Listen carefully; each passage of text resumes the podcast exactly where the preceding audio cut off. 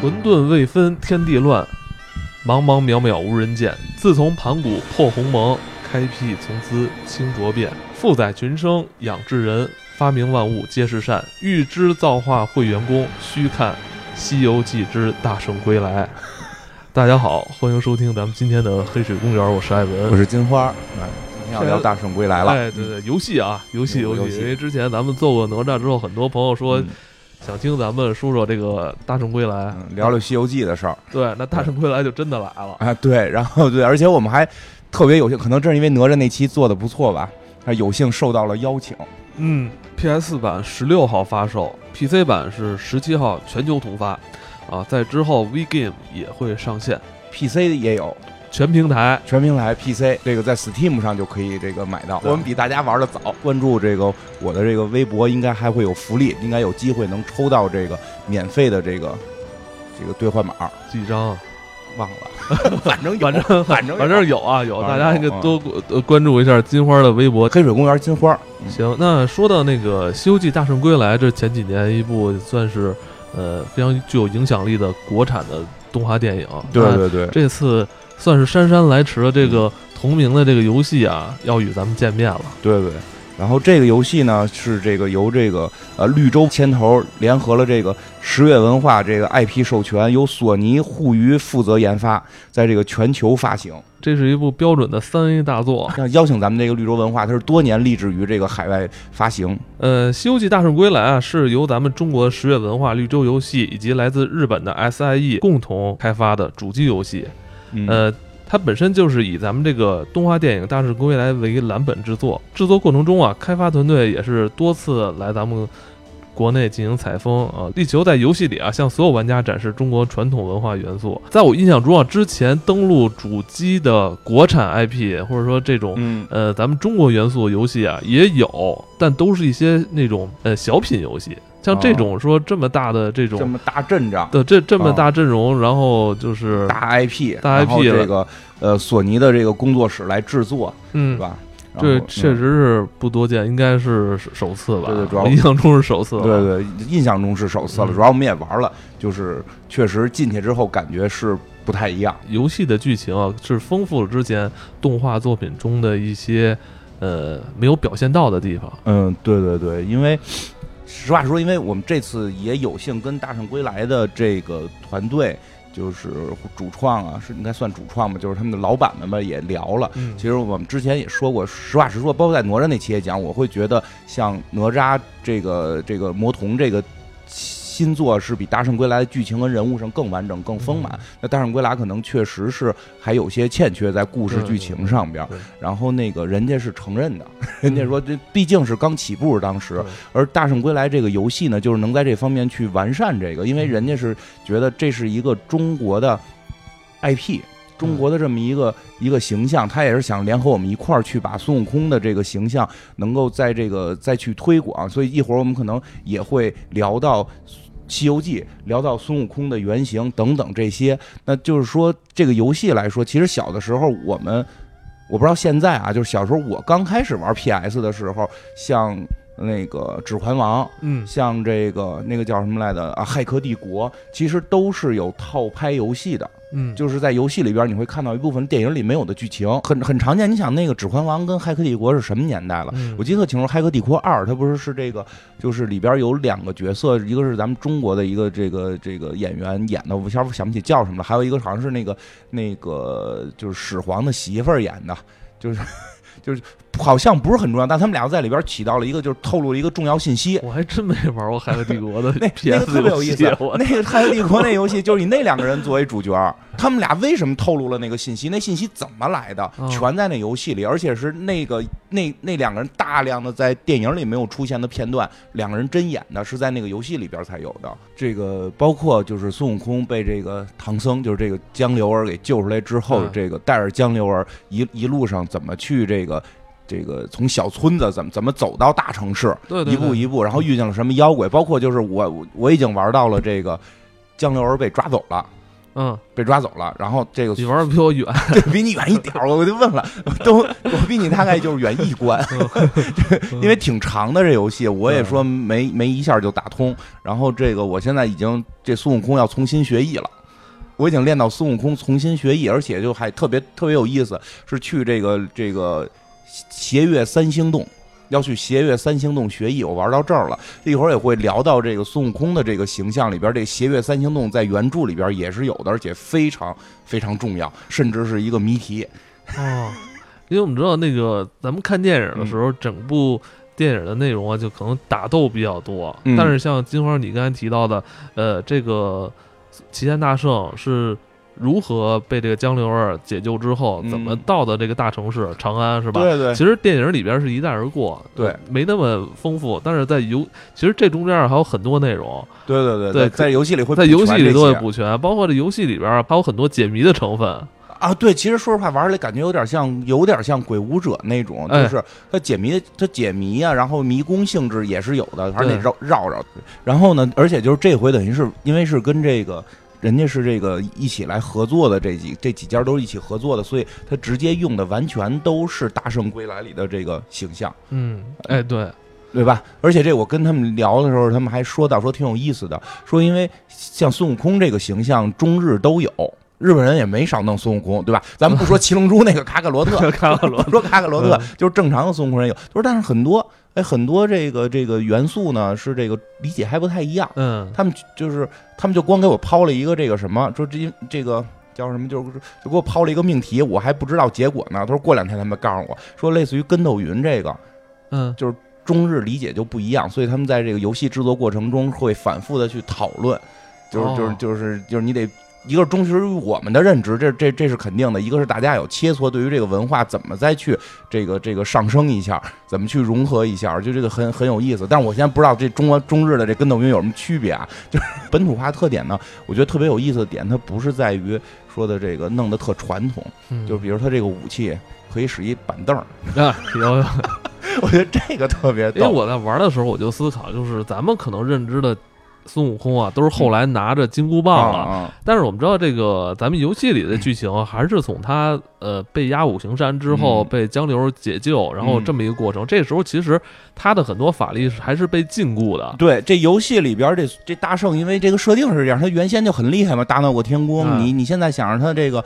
这个上来就满级也不合适，你得升级，要有一个成长的过程，所以它是一个解锁过程，就是说能力被封印了一部分一部分解锁，所以上来使的武器并不是金箍棒，反正我还没见着金箍棒呢。对，我觉得就是一板凳。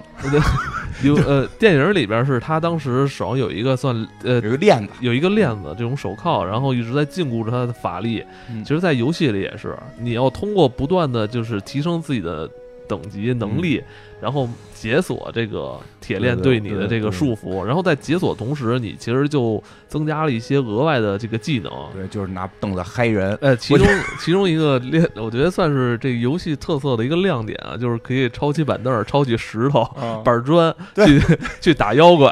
哎，我觉得这做特别逗，就是前头一堆大妖怪又吐火又吐冰的，哎，你的武器是一板凳，还能捡板砖，对吧？他真能捡板砖，地上有板砖，拿板砖嗨他。我觉得这个这个挺有意思的。而且还后边特逗的是，后边就是这也是他的一个特点吧，就因为你这是跟这江流儿在一块儿嘛，后边还有猪八戒，俩人嘴特别碎，嗯，你一边打他们一边评价，哎，你要不行了吧，就对吧？哎，你你能不能行？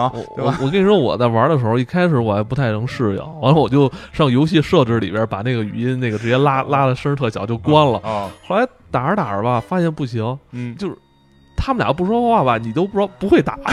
主要他们确实在有些激疼你的时候会告诉你说：“ 你看，你看他胳膊好像比较弱，你打他胳膊，你打他对对对，就是后来发现吧，好像我现在等于就是随时随地还得听他们聊着，其实嘴挺碎的这俩人。哎，不过说真的，一会儿我们聊到正式的《西游记》，我觉得这真抓住了《西游记》的精髓。嗯，《西游记》就是一个特嘴碎的一个。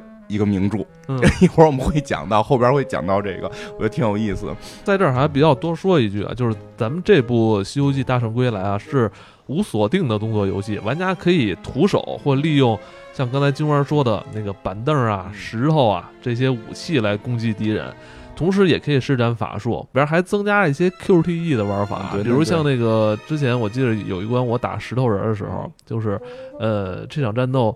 通过这个远距离的这些拿板砖嗨他，对，拿远距离攻打他的头部之后，你近身其实是有这个 QTE 的，是你能上去揍他去单独。对，所以在玩的过程中，就给我一个最大满足感，就是，嗯，终于有一部以孙悟空为原型为主角的这么一。一款三 D 的动作游戏啊，好几年前，反正我好像是听说过，说有一个公司做了一个 PS 三的，那会儿应该还是 PS 三的美猴王吧，还是 PS 二的有有有是吧？但那完全就不是咱们认知的那个古典名著的《西游记》了。说不太好，但是没我没见着过，我见着过。你你玩过是吗？就完全没有，就是没有西游，完全没有《西游记》的模样。是吗？那我还真没玩过，就是，但我只是那部作品可千万别让六老师看到。对，然后呢？所以这个真是很挺难得。那那天我玩的时候，就是就感觉，哎，终于可以控制猴子了。对，终于可以控制猴子了。因为开始说还说呢，那个那个《大圣归来》里边电电影里边好像这个这个江流儿有点像主角似的这种，但是。这回至少玩的时候，咱们还是是孙悟空是主角。然后这个从小，我觉得每个中国孩子从小都喜欢孙悟空，这个应该是，而且有别孙悟空有别于咱们其他这种神话英雄形象，就是。他有点这种酷酷拽拽的这种劲儿哈，对对，是吧？因为本身他就是有这个情绪在里边，对，就是不服这个不服管嘛，不服管。其实之前玩的时候，就是玩那个大蛇无双里有个孙悟空，对你你特别喜欢大蛇无双，因为就是玩孙悟空嘛。大蛇无双说白了就是赶紧把孙悟空弄出来，然后玩孙悟空，就玩孙悟空。有个跟斗云，说这我猜啊，我猜这这跟斗云的。中日区别，我只能猜，就是外国好像我看，就日本，日本的做的很多孙悟空的故事里边，那个跟斗云是朵云彩，嗯，就是一个真实的云彩的模样。然后那个孙悟空是能踩在这云彩上，这云彩是个交通工具。啊，这个七龙珠里边也是这样，然后我记得大蛇里边也是这样，就是孙悟空跑起来就是能能踩个云。咱们中国的那个跟头云叫筋斗云，实际上就是指的还是他自己折跟头速度快，并不是有一个云彩。并没有一个一个交通工具。咱们这筋斗云是一个技能，对，咱们这筋斗云是个技能，他们那筋斗云是个是个法宝，所以这些可能会有些差差别。然后呢，就是这个，呃，所以就是说，之前玩的那个，就是之前为了使孙悟空，就玩的都是大蛇。那你感觉那个设计就是有没有违和感啊？还有那还就新大蛇看了吗？新大蛇叫什么来着？还违和？哎，赵云穿着古典希腊的那个光，露着半拉身子的衣服，ID 叫孙悟空，但他可能跟咱们认知的孙悟空就差距太远了。呃，唐僧是女的。我记得大蛇里唐僧是个女的，对吧？也没有猪八戒这些，那这毕竟还是一个那个大蛇，还是混了一堆各种各样的这些历史人物在一起，神话人物比较乱套的一个。但是就是就是就是，即使那样玩的还挺带劲，啊，就是现在会有一个单独以孙悟空为原型的，就是我觉得再怎么说就是满足童年的梦想吧。小的时候我们家争谁是孙悟空能打起来哦。啊，就因为我有一谁是孙悟那谁是孙悟空？我觉得我是啊，我哥是我哥哥觉得他是啊。我跟你，因为我哥哥就我们俩为这事儿天天打。我哥哥姓孙，哦，那就是孙悟空，那他就得是孙悟空，我得演猪八戒，因为我。我小时候又就就就个儿高，就胖到还那会儿没多胖。呃，我有一阵儿有点胖，就是大概五六年级时候有一阵儿有点胖。然后就是说，你看你你你比我胖，但是我哥特别瘦，又瘦又小。说你看你比我胖，我还姓孙，所以咱们要是玩《西游记》，哎，你们也得玩《西游记》吧？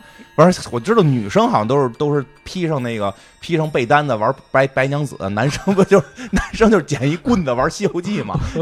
就是我们玩《西游记》，对吧？就是那时候哎，找根棍子在这那个转学那转，学那转。哎，然后就我哥说他姓孙，他就得是孙悟空。然后我说我不那不行，凭什么呀？我属猴的，你属猴，你 我哥怎么一会儿属猴一会儿属鸡？我属猴，我属猴。八一年那个一月的就没过春节呢，猴尾巴，猴尾巴。我说我属猴的，你你你属马的，你是你演白龙马，我演孙悟空。呃，小时候就为这事儿打。其实小时候小时候就非常喜欢《西游记》哈，太喜欢了，就太喜欢《西游记》了。然后这个，而且我觉得每个孩子都会喜欢。现在的现在的小朋友也喜欢。然后呃，对，喜欢。因为前前一段我跟同事的孩子们聊天就是我以为现在孩子可能就对孙悟空就失去了那么大的兴趣呢。当然一聊也知道孙悟空，知道猪八戒也喜欢。哦，那挺难得的，嗯，这算是没没断代，没断代。孙悟空就是个一直没断代的这么一个形象。然后呢，就这回你终于能正式使他了，而且真的再有一点，我觉得挺好的是，我想你看那个。之前也说过，像日本日本游戏公司，咱们最早好多时候玩都是日本游戏，然后出的这些三国呀什么的，就就也都是往这个国际上边去推广了。这回终于是我们自己的这个古典名著的 IP 在国际上去推广，这个是我觉得这次欣慰的。对，特别牛的是，这是咱们自己手里的 IP，然后是。算是授权合作跟日本的工作室，你有你有没有一种那个当时在那个我们在那个那个公司做圣斗士的感觉？对对对吧？就是我们做一张什么图在那边要兼修。咱们国内的这个怎么说？这游戏开发公司，咱们有很多是做人家。国外的 IP 啊，对，但现在这不同了，咱们是现在就是跟那个跟人家这个这个十月文化，我能感觉到一聊就是他们肯定日本这边也得问咱这边发邮件，我们得兼修啊，我们得 兼修，我们也得兼修，我们得兼修，对对对，这地儿挺过瘾啊，真的是这个就。我们自己开始去把我们的这个文化形象推向到国际，我觉得这个是一个特别好的势头。你你就是一步一步来吧，而且就是真的是也是看到，就是我觉得《大圣归来》最早的电影可能会让我觉得还有很多遗憾，但是这部游戏再去再去填充这些东西，再去弥补这些东西，而且你会看到，真的是一个一个生态，或者说一一一种这种。希望他能成功，知道对吧？他一成功的话，我觉得马上这个链子就起来了。而且你看现在形势多好啊！就是以前咱们说游戏还得说通过什么这个淘宝买水货是吧？现在咱们就国行啊，咱们这次这个大圣归来，咱们是有国行的主限定版主机，国行的游戏，嗯，对，是吧？这个就就就太方便了，对吧？嗯，对，而且对限定版主机也有，而且现在全平台，就是因为有时候好多朋友就说这个。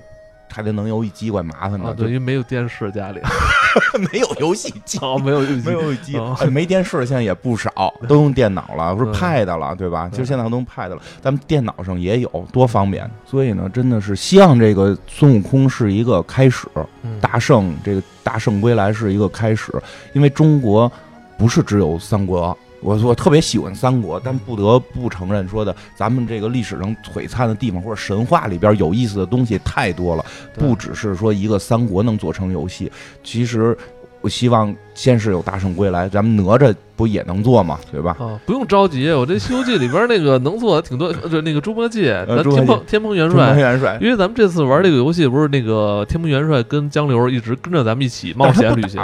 他我就特别想，我说什么时候能让猪八戒上来来来两来两耙子？我特别生气，那个江流是在旁边评价，你就评价了。猪八戒也不打，猪八戒在那旁边嘚嘚嘚。他会不会后期再更新一些，比如说那个猪八戒的特别篇？啊啊，是听说有会有 DLC，会有那个。哪吒和那个谁和二郎神，这个会有，嗯，对，这希望有更，就是希望，希望这是开始，别说之后就是说，希望这是一个开始，之后会有更多的这种好的。IP，我觉得就是咱们把中国历史上这些，别光是孙悟空，对吧？确实包括像八仙过海，行不行？对吧？八仙过海多热闹，对吧？再有了就是这个，我我心里边一直特想的，三国玩多了，咱们玩玩点这个什么春秋战国，对吧？这不也很有意思吗？东周列国志，对啊，对吧？这人物也众多，也是中国璀璨的时候。其实这是，所以说这是一个好的开始。这个未来，我希望中国游戏能够再多出这些东西。嗯。说回这个孙悟空这个形象的这个话题啊，其实之前你还做过一番研究啊，你认为他其实是有原型的啊？对，其实这事儿还真挺复杂的。既既然是跟人家说合作，咱们就是除了聊聊游戏，我们也是想一起把这个形象、把这个文化推向这个世界，说咱们也先推向咱们大家这个听众，这个孙悟空到底是谁？因为吧。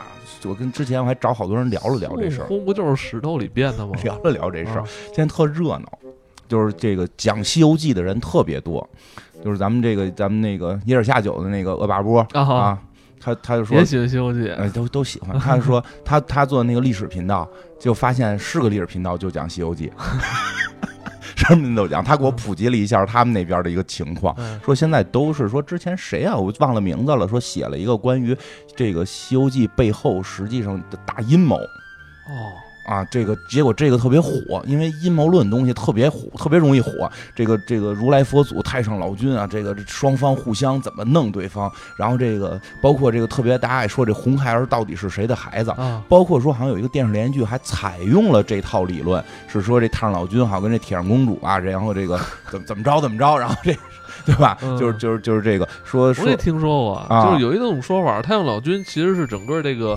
他们这个世界观里边其实最大一战神啊，是最能打的。呃，从道教讲是是吧？从道教讲是，但这是不是跟这铁扇公主怎么着生 对吧？然后这孙悟空是不是一什么？这怎么那怎么出来的？爹妈是谁？包括他师傅是谁？就有特别特别多的这个这个讲法，然后就是特别阴谋，然后都是书里没写的，然后书里可能一个字展开了很多。但是这事儿我觉得也不是完全没道理，因为中国的这个所谓的春秋笔法确实有，确实有。以后再单独讲这个。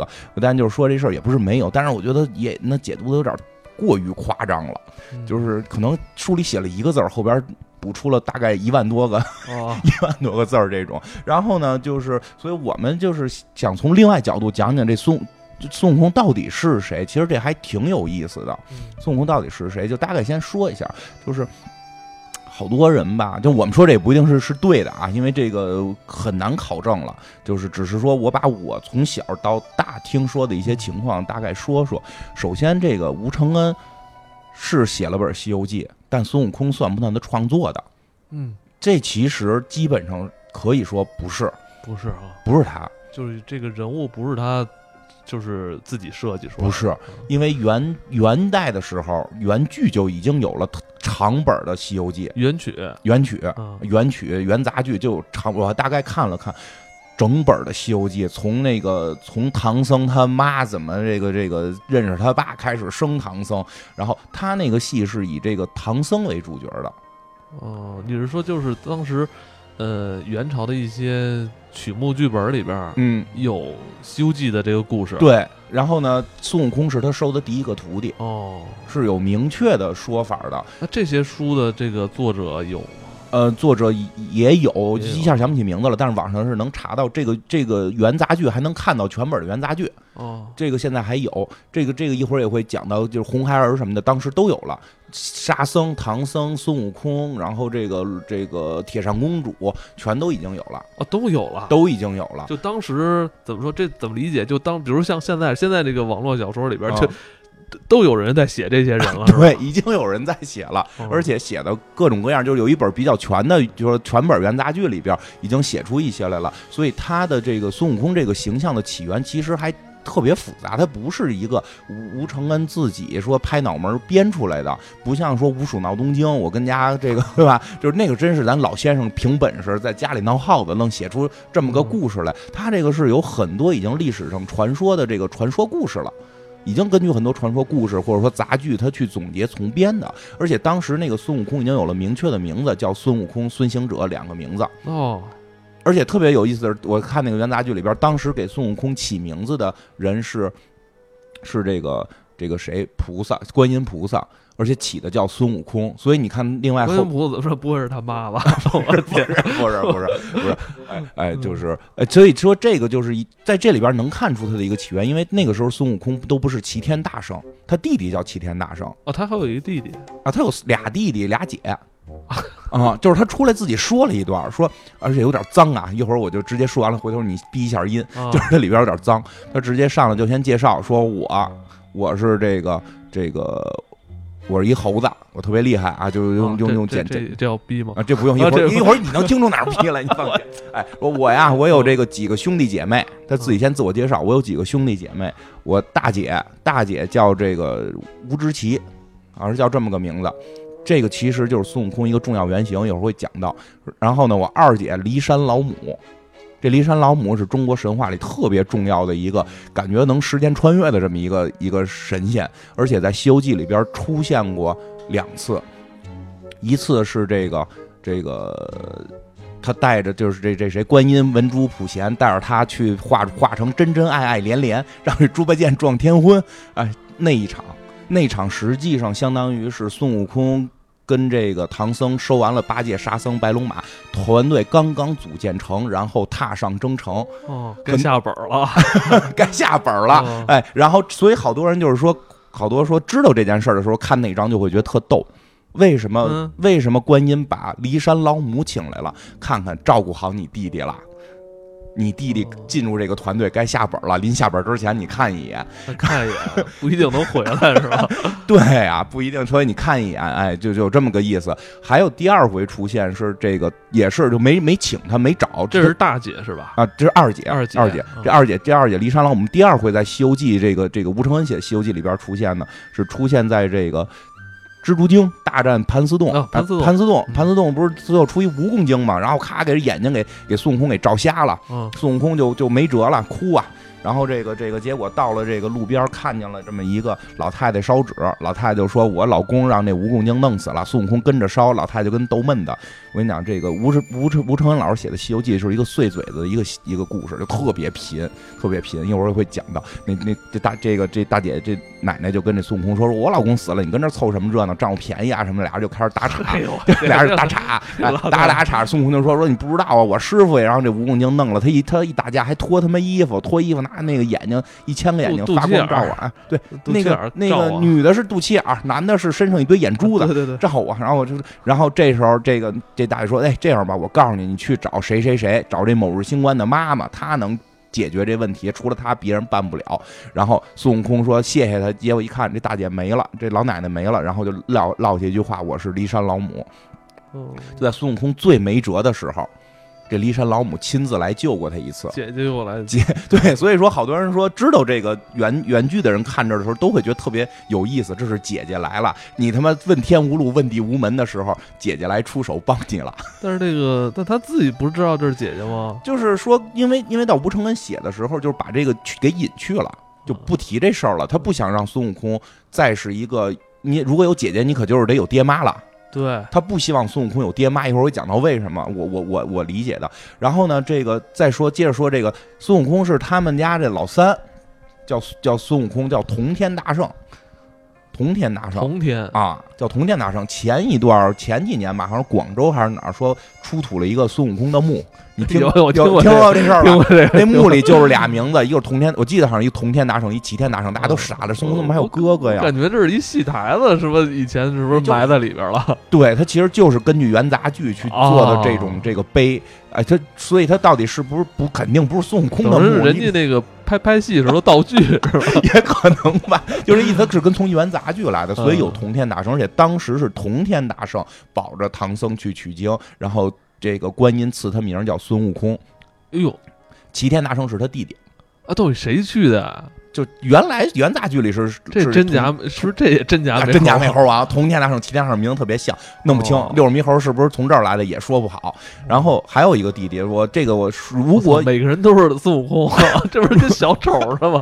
哎，三个兄弟嘛，对呀，都是兄弟。哎，这老三啊，我不知道是谁。如果有听众知道这个人的故事，请给我留言，说老三叫耍耍三郎，特别诡异的一个名字。耍耍三郎啊，就是耍闹的耍，叫耍耍三郎，哎，特别诡异。然后没提这姐儿五个怎么回事，这老这个这个这个，然后待会儿再跟你说这老大的事啊。然后呢，他接着往下说了两句，就是元杂剧里边就特别混，就说我平时没事就上树，不行就搅海，我特别厉害，我火眼金睛，这已经说我火眼金睛。然后这个同时的屁眼儿，什么同时就同同同座的屁股啊啊，西柏的。原词儿，细白锡锡就是那个百锡，百锡的，就是那个锡做的，就是就是金属的哦。而且这句不是在这个开头出现过一次，后来他跑铁扇公主那儿也说了这一套话。铁扇公主说你是他妈臭流氓，所以铁扇公主才跟他打。哦，元杂剧的时候里边会有荤段子。你说的不是《西游记》，是对，是元杂剧的《西游记》。元杂剧里会有会有这个。啊，就是这个百戏的什么什么，这是一相声剧本是吧？对对对，特别脏。就是就是他他这个元杂剧的时候，就有时候还是有很多荤段子的。据说以前很多剧种都有荤段子。脱口秀演员的这个剧本，对对。所以也有人说，《西游记》吴承恩写《西游记》的时候写的不是本小说，写的是个话本或者说是叫唱本所以里边也是嘴特别碎。哦，就跟那个白娘子似的，说着说着就唱一段。对对对对对，而且如果你说着说着就唱一段的话，其实你是给老百姓演的，所以里边那些神仙特别不正经，那些神仙胡说八道。那些那就你看《西游记》，我觉得最可乐的是，先不去看那些阴谋论，但是最可乐的是他们就胡说八道这事儿特别好玩，互相查查的特别狠。有这个有对，然后其实咱们电视剧版的那个《西游记》吧，你看。就是神仙一照面吧，也是聊两句，聊两句，但是那聊的还比较文，不敢往那个 岔了聊呢。哎，然后呢，这个，但是再说回这大姐叫这吴知奇，其实这是一个特别神的事儿，其实就是鲁迅先生考证，这个是孙悟空的原型，但是到这里边已经变名跟性别了，说是大禹治水的时候有一个水猴，这水猴特别厉害。这水猴呢，曾经带着这个这个，在这个好像是在淮河一带，带着这十万的这个猴兵猴将，跟大禹进行过一次决战。哦，他捣什么乱？跟大禹打什么呀？我们还治水呢，就不想让你治水。我是水猴，我这以水为活，不排除可能当时是有一个猴猴图腾崇拜的部落，跟这个。大禹发生过战争，他是有这么个故事，说这猴这猴子就特别厉害了，就是又能打又能游泳什么的，然后这个这个最后被大禹给打败了，被大禹给打败了，而且更逗的是啊，讲一个被打败之后啊，说拿铁链子给拴住了，给投到了一个井里，来封住了这个海眼。说大禹一共封过三个，一个礁一个圆还是什么我忘了。然后后来好像宋朝的时候，有人说他钓鱼的时候啊，钓到了这个。调到了这个吴志奇，吴志奇，然后呢，说是是派，就是拉不上来，派人下去看。不是已经封住了吗？之前他吊的是铁链子，然后就派人下去看，说：“哎呦，下头有一大铁链子，不知道头在哪儿。”说：“那咱们就多派点人吧。”就派了五十个人下去游泳，找到这铁链子，开始往上拽，然后弄了什么五十头牛拽这铁链子，拽着拽着怎么拽也拽不到头，然后拽着拽着就突然这水特平静，一下就开始沸腾了。大禹是不是把这事儿忘了？之前这事儿 不知道，就是传说了，这就是传说了。就是宋朝有人说自己钓到过这东西，最后从铁链子蹬上来是只猴子，然后这猴子又把铁链子给拽回去，然后重新跳到了河里。其实你发现，就是那个北新桥的故事，其实原型是来自于这儿。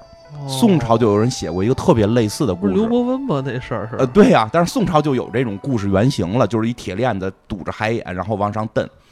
啊，这个就是说，是鲁迅先生认为孙悟空的原型是来自于这个地方，然后呢，哈，胡适认为这个原型是来自于印度的那个阿努曼神猴阿努曼。有这种说法，这好像也是近年来的一个新的说法。有新的说法，其实这个事儿很很很很奇妙的在于，就是我我得提前说一下啊，就是这个形象设设计，其实可能真的摄取了很多文化的这种源头啊。然后呢，这个因为包括我们得说，这个《西游记》的整整体故事是来自于。这个《大唐西域记》就是这唐唐三藏写的，主要写的是这个游记。对，游记主要写的还是去外国的游记，所以这个《西游记》的这个本儿是从这儿慢慢改过来的。他改过来的这个过程，必然是讲了很多唐僧在西域看到的事情，它不是中国的事儿，所以这事儿还是比较正常的。但是。不能说，因为这里边可能有一些神猴文化，就觉得啊，说这孙悟空就是一个印度猴，跟这没关系。因为一会儿讲到这孙悟空，其实已经说的可能从那个神猴阿姆努曼里边有一些灵感的摄取，但他确实已经完全是一个中国猴了。对，这阿努曼呢，就是说他们有这么一个，有叫叫这个叫什么摩诃延那吧，好像是有一个印度史诗，印度的史诗里边就讲到了，说有一个。有一个俩国王打架，其中一国王把另一国王媳妇儿给偷走了。哎，这这个这个一妖怪把人国王媳妇儿偷走了，这还挺《西游记》的吧？对对对，挺《西游记》的吧？哎，然后这个后来这个国王问怎么办，结果就有人指导，就说你去哪儿找一个猴国。他就去找了一猴国，猴国里有一个神猴阿努曼帮助他，然后把在这猴国里打了一仗，然后让这个猴就还好像阿努曼并不是那个那个猴王，他是一个这个特别能打的战神，然后让这个猴王出兵帮助他去找他媳妇儿，最后找到了在哪儿，是一长了十个脑袋的一个一个一个这个魔王，然后后来这个神猴阿努曼帮助这个国王把这个。妖怪给打败啊！然后结尾之后，这国王还得问这个媳妇儿，就是你你你是不是跟他睡了？就是就明显有这情节。那女的说：“我他妈要是跟他睡了，我就跳火里，我就死。”然后就跳火的这情。其实你会发现，《西游记》里边会有这类就是对对对，好像听着很熟悉的味道。哎，对，魔王把国王的女人偷走，然后后来会有人过来想法给这女人保洁，对吧？就是保洁，就是保她的贞洁。其实这个情绪是有的，因为还是那句话，《大唐西域记》记录的，从《西游记》来讲，出了这个过了收了孙悟空，基本上就不是唐朝的事儿了，讲的都是西域的事儿，所以它很多故事原型确实是来自于西域。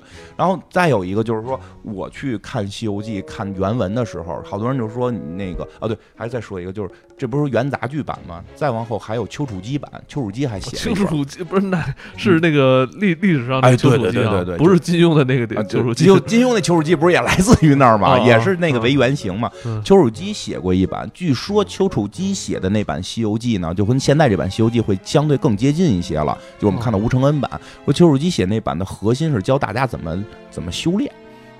这也是咱们《西游记》的核心啊！啊，怎么修炼？因为因为它里边就讲到，就是你看名字能看出来，说这个孙悟空一一就是标题很多那个《西游记》原原著，就是这个吴承恩写的那本还保留着，叫心猿，就一直给孙悟空叫心猿，在那个题目上就叫心猿，然后猪八戒叫木母，其实这些都是会去讲到这个炼丹怎么炼，然后自身修炼内丹怎么炼，它有很多这种理论被加到里边了，道家的道家的东西加到里边了，所以说。五行怎么克，然后包括孙悟空在八卦炉里怎么躲，就是都是有这个炼丹的这个这个技术的。哎，丘处机是写过这么一部有关道教核心文化的一部呃作品啊，对，《西游记》。同时，他也是可能是为 为了推广这个道教吧？有可能有人是这么说了，有人这么说，是在元朝吗？呃，对对啊，应该就是在元朝之前吧？应该是在之前，应该是。看来那个时候。道教文化还有一定的传播性哈，嗯，也有，都一直有。比如唐朝的时候，不是号号称自己是这个这个什么嘛？啊，说到这儿呢，就就多说两句，可能会聊得多点唐朝的时候，皇帝说自己是这个老子的后代嘛，他们姓李嘛，嗯。然后到了这个武则天的时候，武则天给改了，武则天信佛了嘛。武则天说自己是弥勒转世，说自己是弥勒佛转世，弥勒佛就住在这个兜率兜率天。所以到了这个唐唐，这是就是叫什么？这个唐玄宗李隆基登基的时候，李隆基又恢复了自己，就就从武则天那拿回来了嘛。那我们又是李家人当当当朝了，又是这个老子这一派当朝，大家又得信道教了。但是这个时候大家已经对这个弥勒崇拜已经有一定崇拜性了，怎么办呢？他就说弥勒不许住在兜率天了。得让老子住在兜兜率天，所以你看《西游记》里边的那个老子住的那个叫兜率宫，就是兜就是三十三层天之外兜率宫是这么来的，它是有这个原型的。当时那个佛道两家还是能和平共处，和平共处，和平共处，和平共处，一直都和平共处。其实这个，因为中国的特色是儒释道三教合流嘛，它并不是我们信的佛教。再说一下，我们信的佛教跟印度佛教已经不一样了。现在的印度佛教是中国佛教回传的。现在世界的佛教基本都是以中国佛教为为原型了。咱咱们这厉害啊！回看过那个白马寺吗？啊，哇，那辉煌！嗯，是啊。哎，然后说回《西游记》了，然后呢，再说回吴承恩写的这本哎，就是其实你看这么来看的话，那有可能吴承恩，嗯，有可能是一编辑啊。对，但是他编辑能往里加货。哦，之前从来没说这孙悟空是个石猴。吴承恩变成了，把他变成了石猴。为什么变成这个？咱们就说到原著了，从原著开始说，咱们就把前几章大概讲讲，大讲完大闹天宫，然后之后的就以后有机会再说了。孙悟空一出来，说是一石猴，说是这个取天地精华一个石头炼成的。咱们一般觉得是女娲补天剩下的那块石头。对，之前是这么传的啊。其实原著里没写，没写，根本没写。好像提出这个，谁分析的？正好是周汝昌周老。哦啊，他人家也没说这个就是，人家人家那太懂了，人家讲的是什么？是说这是一个中国石崇拜的文化。你举举例，三本中国古典名著，呃，四本中国古典名著，三本是石头开端。石这个《红楼梦》是《红楼梦》明确写了是女娲。头记啊，《石头记》《红楼梦》明确写的女娲补天剩下的石头，对吧？那个后来是非要来趟人间，《西游记》是一石猴变的啊。这个《水浒传》是先挖出一石头，上面写着什么什么。有你要这么说的话，那英国文学好，人家那个石中剑也有石文化，都 都很那个崇拜石。对，就是是因为因为我们最早在石器时代的时候，就是有石石石崇拜的，嗯，所以中国说实际上是有石崇拜文化的。包括其实冶炼有一定程度也是它的开采，就是开采石头，对啊，对啊，这是你文明的一个起源。所以我们这个玩转石头，你可能就是你的生产力能提高一大块啊。而我们这个国家就是说特别的喜欢石头，因为玉都是石头。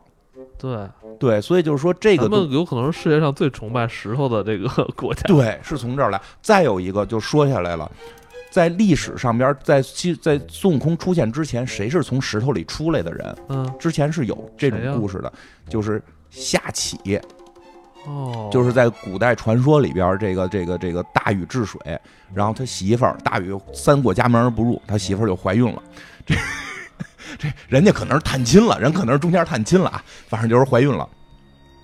怀着孩子，身怀六甲，哎，是抱着孩子了还是快生了？我忘了，反正就是有孩子了，去看大禹带着吃的，所以这也证明了人家不是说三过家门而不入就没见媳妇儿，人媳妇儿探班，对，是媳妇儿过过去了，媳妇儿探班。但是这次媳妇儿探班的时候呢，大禹是有神威的，大禹会变化，大禹变成了一只狗熊，哦，变成狗熊那儿开山洞，或者说开开河呢，就是看那时候那个。那个变成熊形态啊，熊形态了，对。然后他媳妇儿一就是他一看他媳妇儿来，特激动啊，有好几天没见了，哎呦，我就扑回来了啊。他媳妇儿就害怕了，他忘变回来了，说大禹，他媳妇儿就跑，玩命跑。大禹就跟后头追，跑到一个地儿，他媳媳妇儿实在跑不动了，说我可以死，孩子必须保住，所以就身体化为石头，把这个孩子给。固给封在这石头里了，他也没想能不能呼吸问题啊，反正就是封在石头里保护，不让这个孩子被狗熊吃掉。结果大禹走到这儿一看，哎呦，我忘了，我我忘这茬，我还是个狗熊形态，我还是个熊形态，我真够狗熊的。说那这个媳妇儿变石头没辙了，孩子得救啊。说一掌劈开了石头，嗯，这孩子从石头里出来了，这就是启。这个启建立了中国的第一个朝代，叫夏。我们所谓华夏，华夏就是这个夏部落演化而来。夏部落，夏商周这个夏。对，所以夏就是这个夏的这个创始人，就是从石头里出来的。而孙悟空也是从石头里出来的，这是吴承恩加进去的。所以我觉得到这儿的时候，这个孙悟空形象已经完全的是说我们在我们这个民族里边去创造出来的。他可能有一些别的这个之前故事的摄取，但是他已经到这儿就变化了。而在《西游记》里边。特别明显的一点是，后来这孙悟空不是去大闹天宫之前拿了个如意金箍棒吗？对，这如意金箍棒哪来的呀？龙宫里来啊，龙宫的嘛，对吧？这个原著里边，哎，原著里，因为我们有时候看《西游记》、看电视连续剧里边，就是细节可能会不注意，字儿书的好点是你能一字儿一字儿看。原著里边是之前使了几样兵器，跟这龙王爷说这都不行啊，然后这龙王爷就没辙了，就是有一个母龙过来就说说的，哎，大王你忘了，咱们那儿有定海神针，这几天它可一直在发光。之前是不发光的，哎，发发发！这几天在发光，就是，动画片在发光。但是说之前可不发光，这几天在发光，一定是这块神铁该出世了，它的主人到了。就是说，他要就是这，实际这棍子是有找孙悟空的嫌疑的。他孙悟空来之前，这棍子是不发光的。这几天孙悟空要来，棍子才发光。这棍子哪来的？大禹治水放下的神铁。这时候你在想，如果这个孙悟空的形象是受到了夏启的这一部分文化影响的话，那是大禹的儿子。哦，这人家本身就是人家的啊。当然，并不是说孙悟空就是夏启，只是说这个文化原型里摄取了夏启的这个故事。嗯，这个是吴承恩先生，我觉得可能是埋下的一个扣。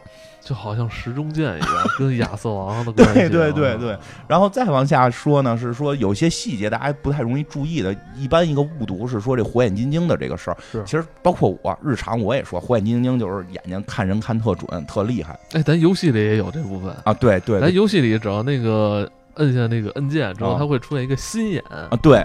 只要这其实心眼就是火眼金睛哈，对，但是就是说这个词儿，就火眼金睛这四个字儿，其实代表了特别多的文化含义，而且是在这个故事里边都是明确写到了。就首先啊，在这个原著里边说，孙悟空刚出生，石头里边出来之后，眼睛直接发激光，发到天庭，这不是那谁吗？X 战警啊，X 战警。你想一问题，就咱们看电视连续剧里边，孙悟空在底嗷嗷叫唤，玉帝哪儿就知道了？哦。一猴跟那儿叫，怎么能知道？说这眼睛打激光了，就是两道金光直接冲上天庭。那那那谁不一样啊？谁呀？那个 X 战警那叫什么来着？那个镭射眼。镭射眼不是放射激光，你说的嘛？他是打开了一什么异空间的门？对对对对。孙悟空这到底是什么原理？不知道，反正就是眼睛能发激光。一道激光就冲上天了，这才让玉帝哦注意到注意到这个这个可以看原著去是有两道金光的。然后那孙悟空这眼睛后来怎么不行了？其实孙悟空一出来就是这个拜四方啊，拜天地啊，就全懂。全懂，然后眼睛还能发激光。后来这个有人就跟他这这这个这个叫什么？就是这个千里眼顺风耳看完之后回来跟玉帝报汇报完之后，大家就说那这怎么办？这处不处理啊？这他妈满处看给看坏了怎么办？说没事儿，他在凡间呀要吃凡间的这个食物，一旦吃了神力就没了。哦。听说这个是跟丘处机提出的这种就是炼丹是有关，叫辟谷。你要想你要想往高级了去，你得辟谷。你你吃这低端的，你本来练行了，你也不行。那吃什么呀？就吃的那个丹药。丹药啊，那不管饱啊。那就是好丹药，仙神豆、仙豆可能管饱。反正就是孙悟空这个最早眼睛是非常厉害的，但是由于吃了人间事物之后，这能力没了。然后还有一个细节是孙悟空是男是女这事儿。嗯，他公猴啊，就哪儿写了？就除了原剧里边，除了原剧里边，刚才就是你让我逼音那块儿。对呀，原剧里是明确写了，《西游记》里其实也有一个提到，就是这这提一句，就是上面说这石头，就是它是石头的时候有九孔八窍，这是一个，搁现在听着就是这是啥对吧？但是在数数数数，哎数数，男的九个孔，女的十个孔。哦，他是这个呢，九孔，九孔八窍呢？八窍是什么意思？蛋里生出来的是八个孔，嗯，因为它的那个就是。就是就鸡呀什么的，我们那时候学生物叫泄殖腔，它是有一个腔就解决这问题了。是它是比人类会就比男性少一个，比女性少两个孔。然后 是说这孙悟空是胎生卵生是合体的，这个的原因是什么？就是说中国古代去讲，如果是你从蛋里生出来的，你天生什么都会。诞生啊？哎，那不是诞生？诞生吗？诞生是有特殊含义的。孙悟空是是诞生。就是他生下来是个石球，然后风一吹变成的石猴。哪吒是诞生，哪吒也是是个生下来是个大肉球子被剁了嘛。嗯，但是他同时在母亲的肚子里又是胎生，这都是就是中国古代讲，这就是就是这叫胎卵二合为一。包括后来《西游记》，这是最强的啊！对，就是你天生就有神力，你他妈还能学哦。就所以他叫九孔八窍，当然这也证明孙悟空是男性。这到后边就是他去拜祖师的时候还特别贫，然后后边就是就是讲这个他去拜师傅嘛，这水帘洞这些都还大家有水帘洞也有些阴谋，就不不多说了。就是说说到拜师傅这儿，这师傅是谁是一个感觉是聊《西游记》就必须得讲清楚他师傅是谁。师傅不是咱们道教的一位高高人高人嘛？准提道这个这边菩提祖师。对吧？我小的时候也觉得他可能是，哎，是不是《封神榜》里那准提道？那准提道就是已经佛家的了。嗯，我们觉得他是一个道教高人，是由于电视连续剧里边演的是，而且书里边也提了，就是这个高人在教樵夫的时候，就是教这砍柴的时候，教的都是道家的东西。包括跟孙悟空聊的时候也聊过道家的东西。但实际上，这个人就是好多人都在争他是谁。有人说他是如来的化身，有人说他是太上老君的化身。菩提老祖对，菩提老祖祖道，因为后来没再出来过。其实特别逗，你看原著都大字写着他的真身是谁了，就是他原名须菩提。须菩提啊，须菩提是这个佛教特别重要的一个这个一个人，就是这个跟阿难、舍业这这不这什么邪呃发不好那个音了，就跟阿难这些人是一个级别的。他是一佛教的，他是一个佛教的人，叫须菩提。他为什么去做一个道教的这个？高人去指点孙悟空，你说这个靠自己道观的呀？它是个山，没说是道观，这可能是谜题。所以说，好多人说，就是说以这个会引发出来说，是不是佛教、道教之间有阴谋？我觉得阴谋论有时候太夸张，但也不能说完全没有，因为这个须菩提明确，须菩提是。是这个谁？是这个佛，就是释迦摩尼的十大弟子之一，而且更重要的一点，他叫解空第一人。就是我听那个钱文忠教授正好前一段讲那个是无量寿经啊，不是金刚波罗蜜多经，就是大家讲这金刚经的时候，讲金刚经的时候，金刚经的主要的两个人物就是释迦摩尼跟须菩提的对话，也是一个对话集。对话集也还真是，他那也是对话集，在这个对话里边就是解空，就是。这个人就是释迦摩尼说：“哎，须菩提，我这个弟子是对空这件事儿最懂的，就是空不计色，色不计空那个空，对这个事儿他最懂。所以当须菩提给孙悟空起名的时候，取了个空字，你这时候就全都能对上了。悟空啊，这个人必须是须菩提，就这个人就因为名字你都写的是须菩提，还是悟空？悟空，你叫你要悟这个如何是什么是空？对，包括这悟字怎么来的？就是咱讲孙悟空这几个名字，一个一个字都怎么来的？”嗯，须菩提说说的那个问你有名吗？对吧？没名儿。他说我没有名儿。他说那我看你长得像个猢狲，我本来想管你叫，本来我想本来想让你 听着有点像骂人啊，我本来想让你姓胡，我本来想让你姓胡。哎，就这一句话，其实是代表了代表了《大唐西域记》里的一个故事。哦，唐僧当年出这个长安城，就不是长安城出这个这个大唐边界，哎，出大唐边界的时候，其实当时是偷渡。当时偷渡，因为不让随便出，那会儿正交战呢，所以才会有些。不是那个，咱们那个皇帝还跟他那是饮一杯酒，那是那什么里啊？那个是那个那个叫什么？那个《西游记》里嘛。但是他是其实是把李世民给唐僧敬酒这些情节，实际上好像是在后来《大唐西域记》里边是记录，就是这个唐僧不是《大唐西域记》里，就是唐僧的那个行程里边，在高昌国有过这种待遇，最后封为玉帝。然后给通关文牒，让他出去，就一个正式身份了。但他在离开长安进入高昌国之前是没这身份的。然后那会儿他有一个胡僧，叫好像叫石盘陀，要跟着他。胡僧，他这胡字指的就是就是塞外的塞外的僧人，叫胡僧石盘陀，要跟唐僧一起去取经。结果路好像在沙漠里，在哪儿没水喝，什么特别苦。然后这个石盘陀就起了杀心，要杀唐僧。哎呦！然后唐僧就坐地念经，然后就突然这石盘陀就走了。哎，你这这这有没有这种感觉？就是孙悟空当年要打唐僧，然后开始念紧箍咒。哎呦，这有又有点那个周星驰那个《大话西游》的感觉啊。对，所以有人说《大话西游》哎，对，说起来呢，《大话西游》里不是娶亲这事儿，好多人就觉得什么玩意儿？孙悟空怎么能娶亲？改编不是胡编，元杂剧里边明确记录，就他说完自己有那个百戏什么之后，就说我在哪哪哪有个媳妇儿。然后在那个元杂剧里边，孙悟空那个媳妇儿是什么？从人国家里抢来的女人，他抢的，他抢的，做他的压寨夫人。然后他他睡人家，然后他上天，但是他对他特好，上天去王母那儿偷了衣服给这姑娘。哦，然后是最后这个是是这个，那他这个他这个娘子 有没有介绍来来？有有是是是金什么国？反正是个国家的公主，还是反正国家的一美女是让他抢来的。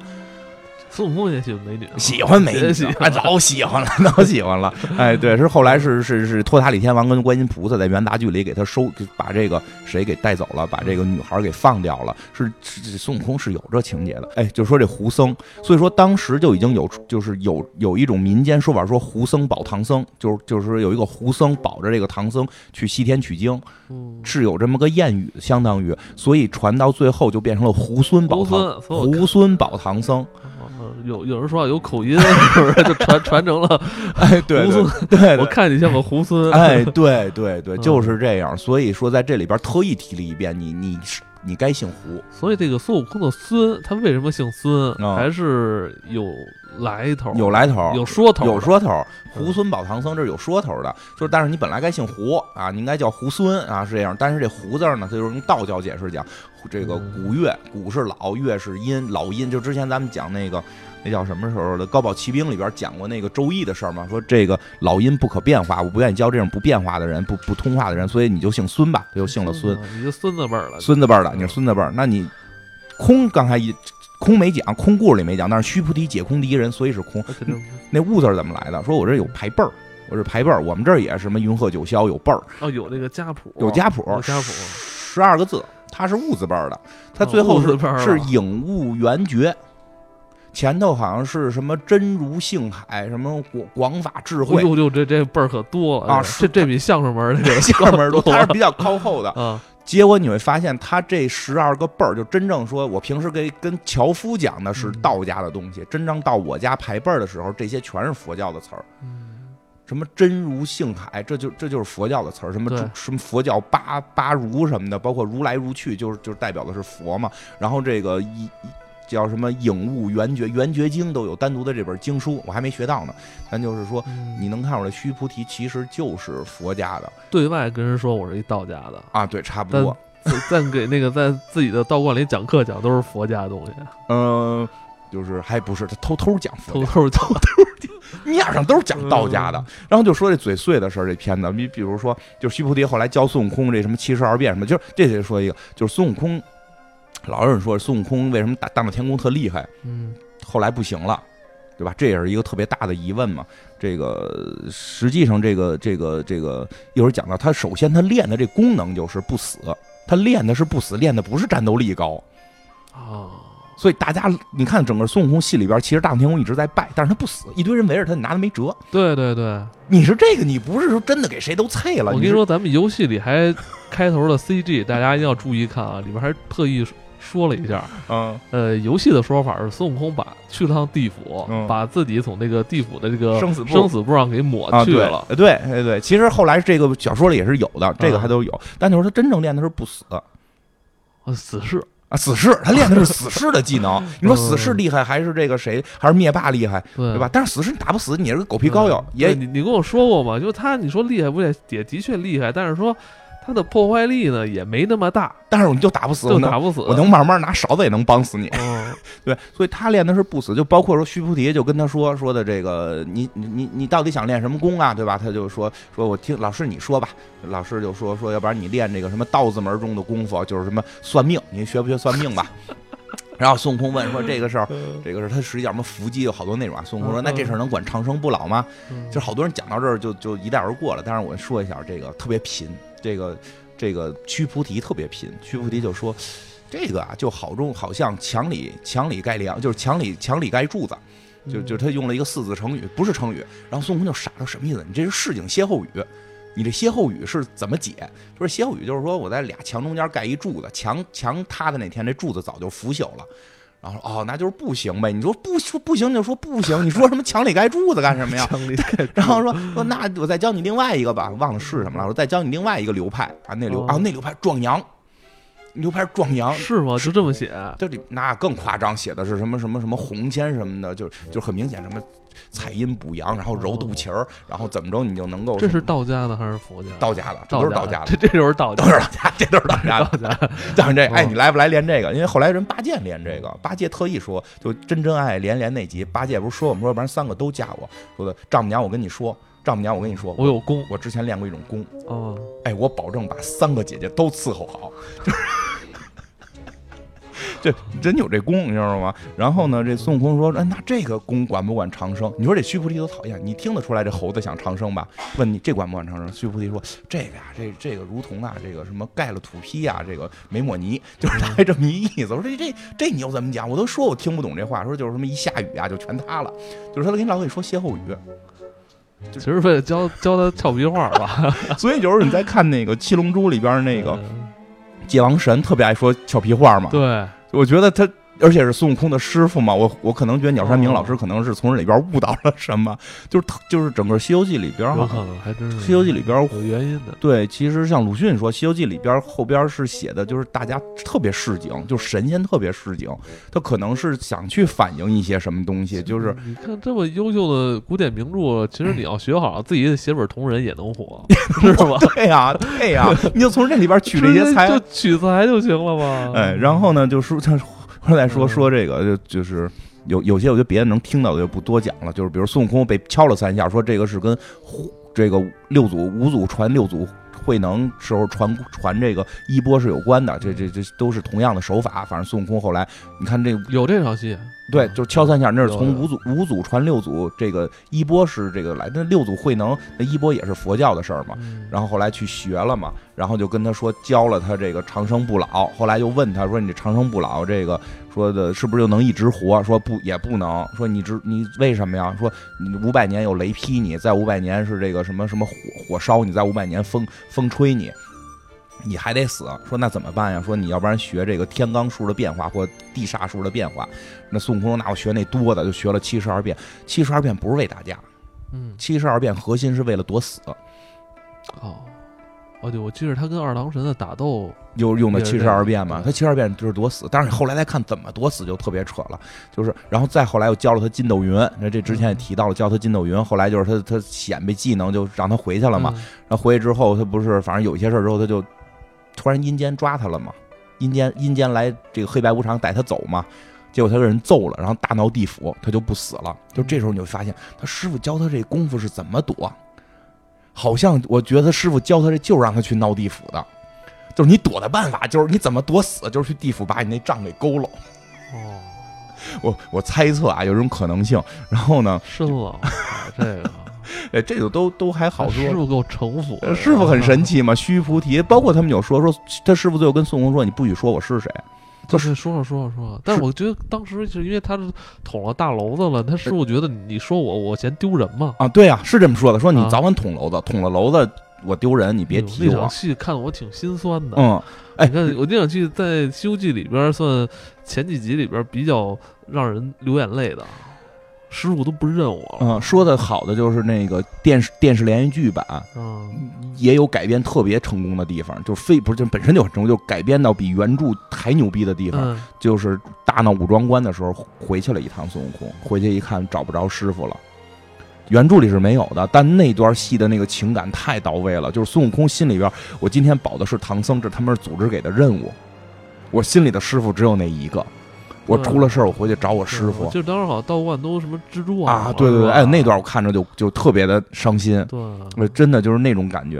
反正孙悟空后来就就回去之后，反正其实他师傅也是完成了一任务，走颠儿了。有可能，这说不好，因为人后来就是说什么呀？我就传一局，就是为了就是跟你的这个，就是为教你 未来你得你得取经，你得你得有任务，你得有任务。你走了我也就撤了。我他妈也是，我也是，我也是这个释迦摩尼手下十大弟子之一嘛，我就。我觉得这个应该还是有的，但是我觉得他说跟道家再去打那个可能有点太过了。但我觉得这个安排工作这件事儿还是有的。然后这个后来就是刚才龙宫拿拿拿拿金箍棒，这也说了，就是再往到后边就是这个大闹天宫了。大闹天宫的时候，其实最有意思的是，到底孙悟空战斗力有多高？嗯。太多人就是就是因为在影视作品里边或者动画片里边，为了热闹，或者包括京剧里边，他给谁都揍了。对，实际上在小说里边没那么厉害。他巨灵神是打了，然后哪吒是打了，这第一不是第一次战斗嘛？第一次战斗给哪吒打了，太白金星就就再次招安了啊！哎对，然后呢就再次招安嘛，不就进蟠桃就看蟠桃去了吗？我记着好像是。动画片还是哪儿？他跟二郎神可可没打过二郎神啊！对，就在问题就在这儿，就是第二次大战的时候，二郎神就出来了嘛。我记得二郎神的那个变是比他多了一倍啊，没有多一个，说是眼睛，说说是眼睛，但这也是剧里边的说法，因为在戏里边就没有拿眼睛什么看他变什么的，人二郎神直接分析就能分析出来。二郎神是一狠角色，二郎神那里，所以就是你你你琢磨，就之前只是打过了巨灵神跟哪吒。哪吒的战斗力很一般，哪吒当时还是孩子。啊，他是还是个孩子，对吧？对，哪吒还是个孩子，后来打过了这个木吒，好像也打过了，木吒也让他给打过了，就打过了俩孩子，他有什么了不起的？而且，而且正经那个。什么这种大将军、大元帅，好像也没跟都没跟他过过招哈。呃，后来有一个就是能一下能扛住的这种，一会儿讲的。所以就是说，在第一次追捕他，就是没打上天庭就下去来追捕的时候，那肯定不是核心卫队啊，应该是这个这个这个，就就是李靖带着反正一堆人下去了，而且就是你明白，就是包括像什么二十八宿这些，他们就就是跟着去的。嗯，就跟着去打。而且有一种说法说，他当时闹的不是天宫，是天宫前边那个什么接接待室接待 厅，对对，是吧？是我听我之前 看过这么一个打进天宫里边去，所以所以那个阴谋论就是说，你看，但是他把太上老君炉子给拆了，嗯，所以这是阴谋，这个是玉皇大帝的阴谋，用他去打太上老君，别打我们，对对对，对吧？就是这这个可能有点过，我们不不多说这个，这回这可能真有点太太夸张了，反正。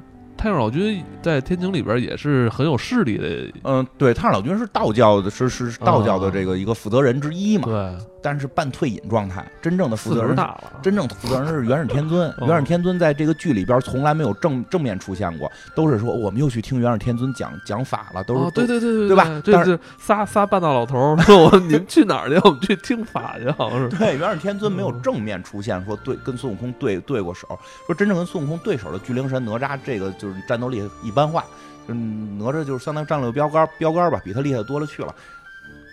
第二次打的时候。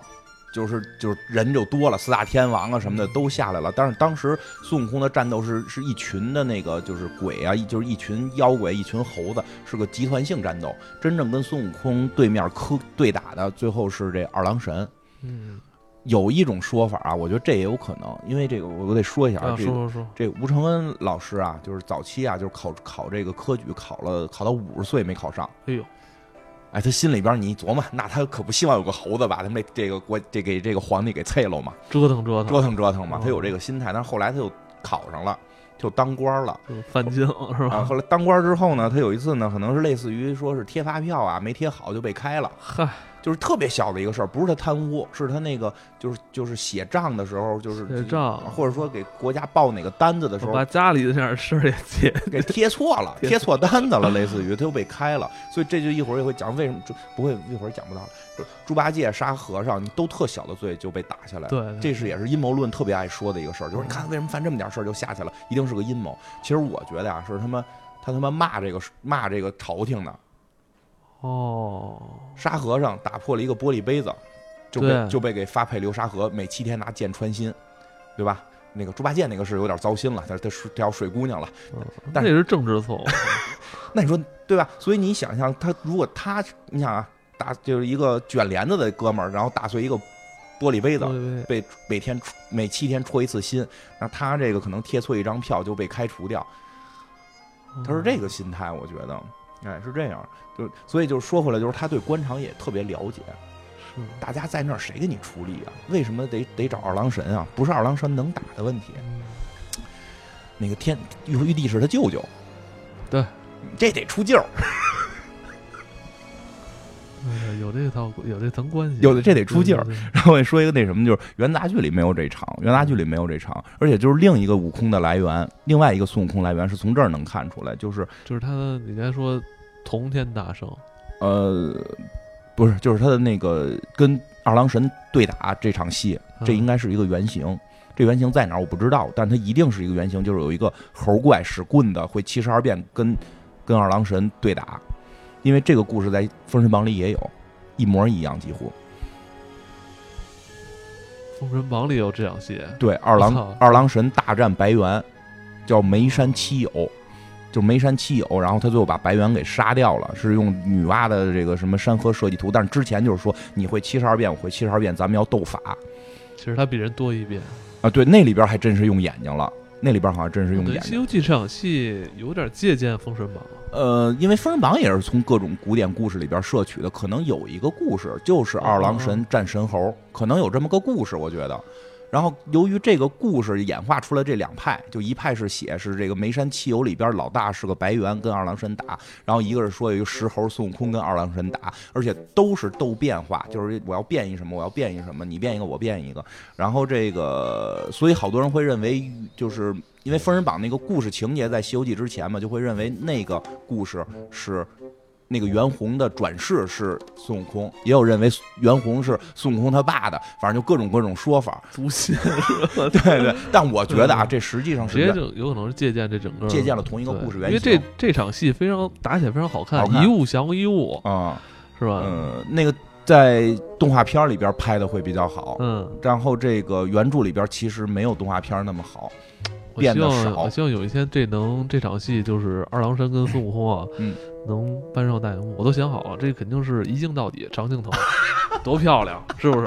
对对对对，是不是多漂亮？对，不过原著里边也特逗，孙悟空变了个脏的，最后是吗？啊，他变了个老鸨子，就变成一个叫宝鸟。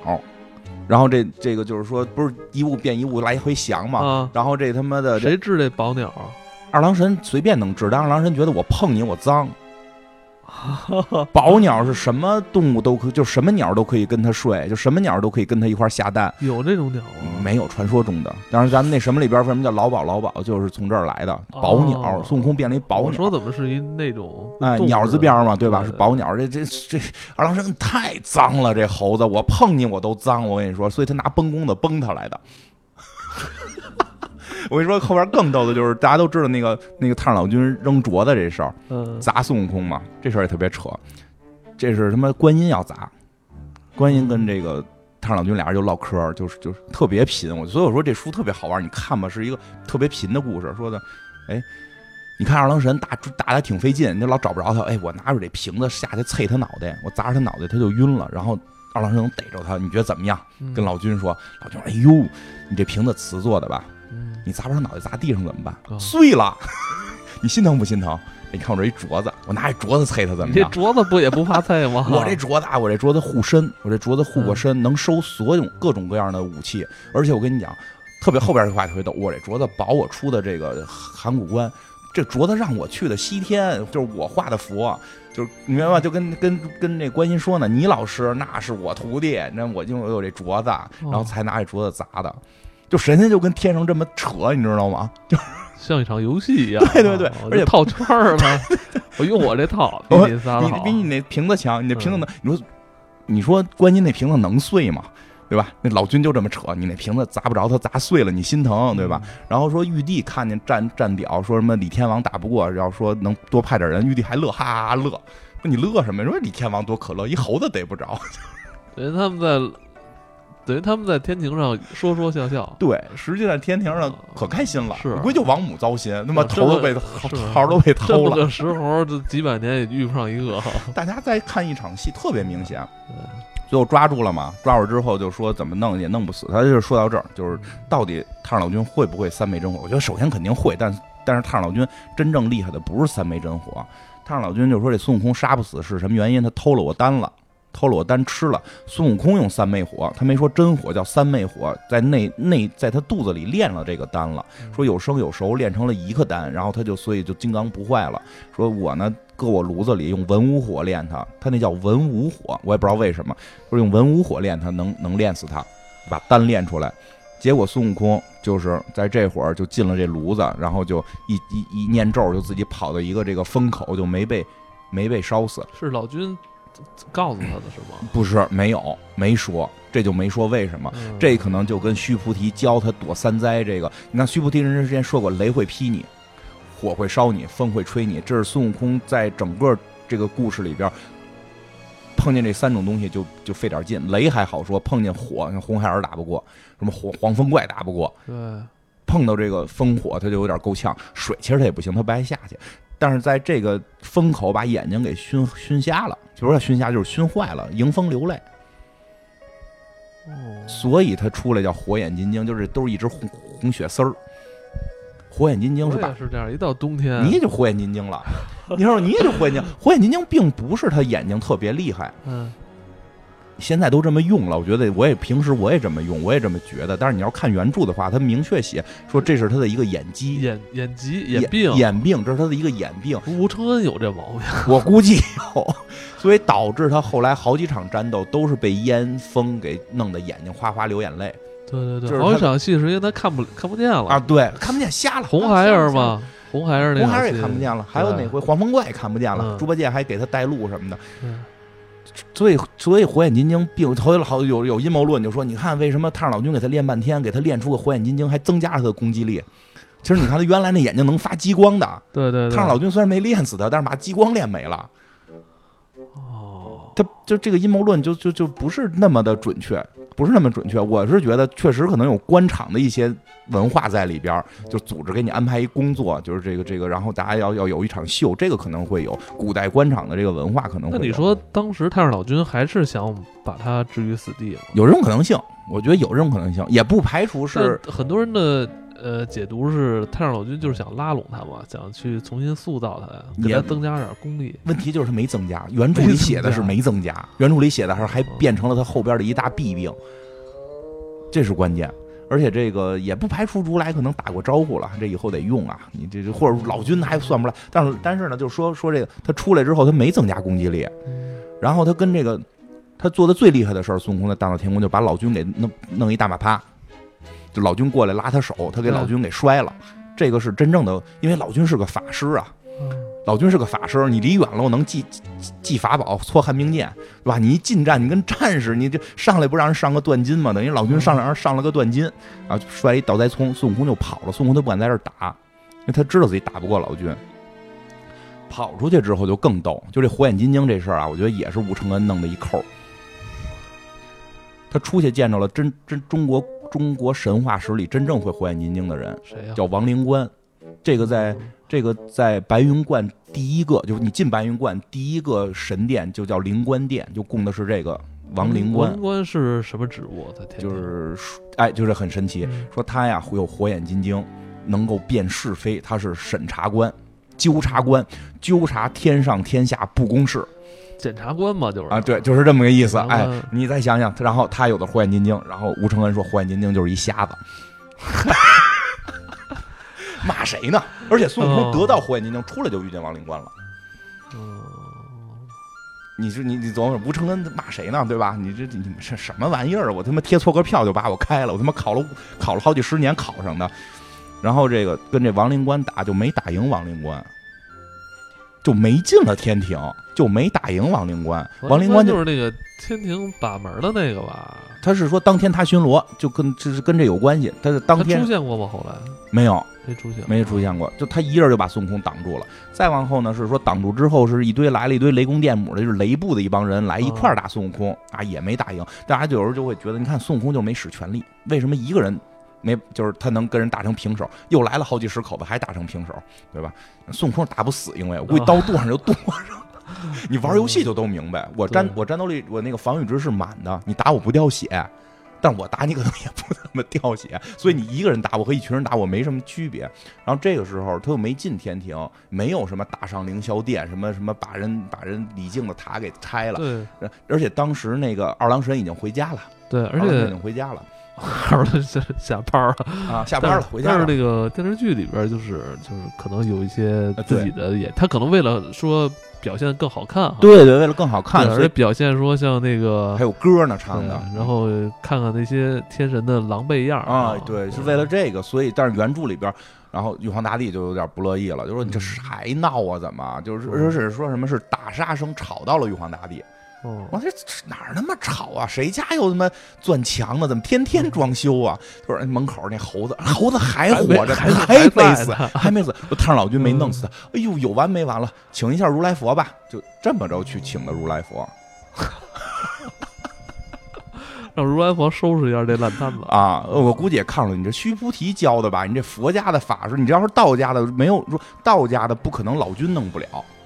肯定佛家出事儿了，你去他妈请如来佛去吧，如来佛才。不是说说明那个佛家好还高他一头啊？这就说不好了，那没准是人家人家那个门派的，你这儿不太熟啊，对吧？人专门克你这个，反正老君是没没弄了。但是你到后来看，如来佛也不太敢弄，也不太敢弄太上老君的人，比如那青牛什么的，如来佛都不敢出手嘛。对对对。而且后来就更多的什么安天会，如来佛给他打败之后，然后大家一块吃饭什么的，我说这书写特别贫。有谁我忘了来了？说我说一金丹啊，我献给如来佛。那这些事儿之后，他们还聚一块儿聚一块儿安天会嘛？说因为原始《西游记》的头颅不叫大闹天宫，人就叫安天会，是以唐僧、神仙、佛祖为正面形象，收服一个妖猴。嗯，然后是讲这个妖猴怎么变好是在弼马温之。之后嘛，弼马温是是第一场战斗之前最早的时候嘛。对。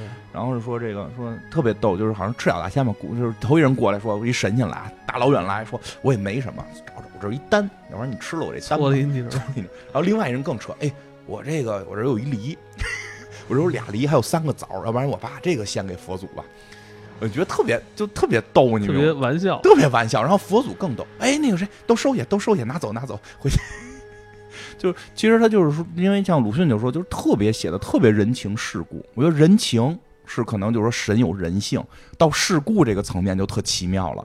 他就在表现一些官场上这些，哎，特别特别惟妙惟肖的很多这种东西。不露我，可能是不愿意那个露富是吧？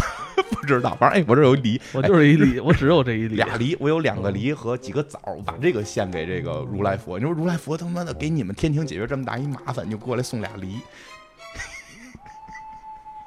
然后差不多吧，然后最后再说一个吧，因为好多人会问这个，就是跟这跟孙悟空关系不大了，就这红孩儿到底是谁？对，红孩儿，这个牛魔王的儿子呀。但好多人不是他怎么会三昧真火？太上老君也会 啊？牛魔王怎么还有个外外遇？这是不是啊？这个孙悟空还进过那个铁扇公主的身体。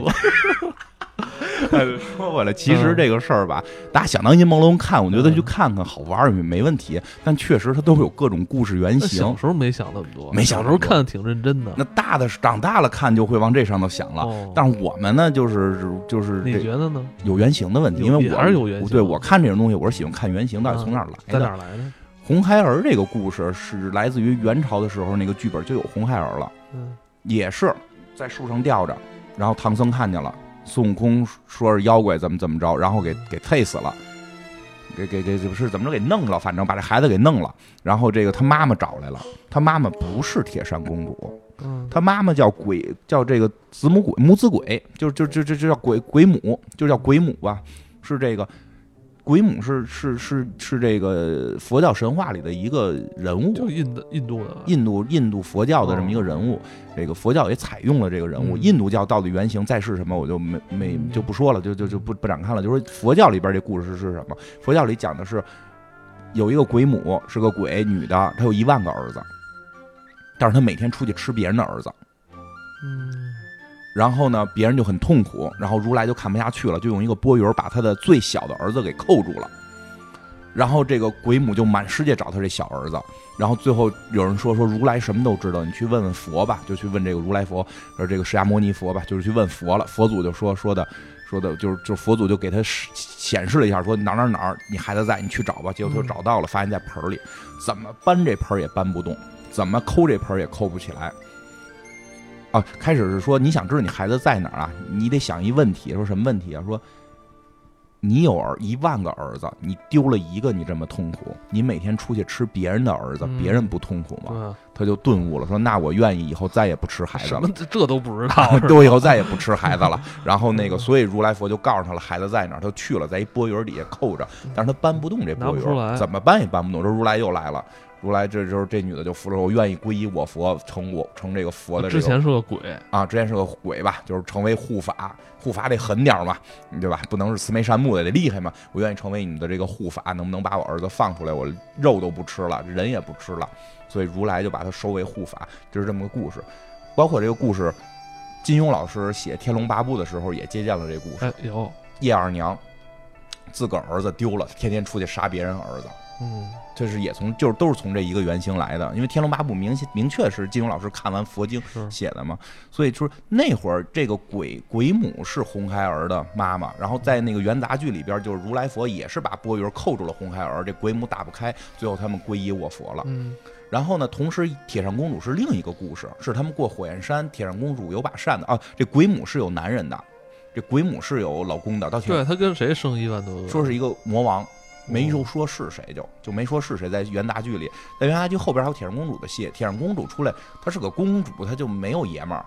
他就是跟孙悟空扯，孙悟空就是开头那一套，我石头什么，我那个百溪什么，然后铁扇公主不乐意了，你什么玩意儿？你跟我说这大流氓话，就没借他扇子，拿扇子给他扇跑了，最后也没有收降什么铁扇公主这这这这些事儿，是是这个。等于就是孙悟空在这场戏就是耍了一通流氓，耍了通流氓，被人被人赶跑了，完了。对对，其实你会发现，红孩儿原来就不是铁扇公主的儿子，他等于把这两个故事合在一起了，把这俩故事合起来了，然后给原来那个。就是这样的话，铁扇公主又变成那个鬼母了嘛，所以就有了后来铁扇公主他们为为什么就是打鬼母那场戏是是老的这个元杂剧里边特别精华的一出，是那个如来哪吒都下来跟鬼母打，所以就有了为什么你看收牛魔王的时候是哪吒收的牛，就是哪吒打败的牛魔王，相当于但是归了我佛了，没归天庭，是因为在原来那个故事里边，这故事脱胎于佛教的一个故事，因为。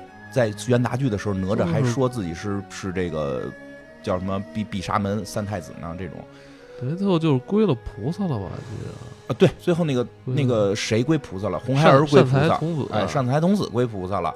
然后那几个是归归归依我佛了嘛？那个如就是牛魔王和铁铁铁扇公主归依我佛。那牛魔王是哪来的？基本认牛魔王是吴承恩原创的。哎呦。终于找到一原创角色了。这个原创是个致敬，哦，是致敬。在你看，就是包括这悟空这个名字，悟空里边有牛魔王，有 悟空这个名字也是之前的一位一位西行求法的高僧，就叫悟空，在唐僧之前。然后呢，这个这应该算是个致敬，我觉得。然后再有一个呢，就是这个牛魔王，这是一个谐音梗。谐音是从哪儿谐出来的？谐音梗是这个。哎呀，说到这儿突然忘了刚才讲那谁须菩提那个了。我先说谐音梗这个，因为它里边特别爱用谜语跟谐音梗。我先举几个例子。你你对，一般举几个例子。因为就是须菩提那个洞叫灵台方寸山斜月三星洞，这是什么意思？好多人解读这件事儿。斜月三星洞被解读的比较多，就是一个月亮是个月牙嘛，弯着，然后有三颗星星在旁边，这是个心字儿。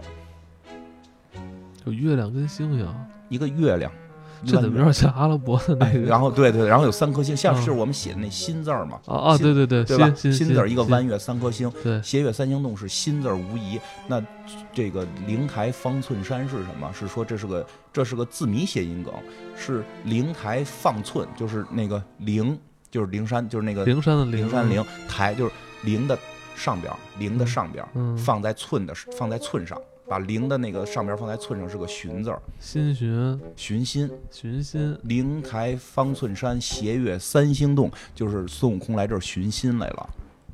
哦，而且包括从那之后，很浪漫诗意了。对呀，而且在那之后，孙悟空一直叫心猿，就是题目里都叫心猿。心猿意马，就是它是心猿，就是这明确就是这个字谜，谐音梗字谜。然后包括还有一个特别逗的谐音梗，我听古代文人喜欢玩这种啊。还有一个特逗的谐音梗，就是这猪八戒啊，在武装关看见这福禄寿三星进来，不是给孙悟空求情来了吗？猪八戒上来就把帽子扣在这个其中一个人身头上了，然后别人就啥意思呀？你这个，我这个这个叫什么加官进禄？因为禄星进来了嘛，然后在上脑袋上扣一帽子，那个。帽子不是官吗？这叫加官进禄。然后他后边有一系列什么跑过去玩玩命看着人家那福星，福星你看什么看呀？回头望福，就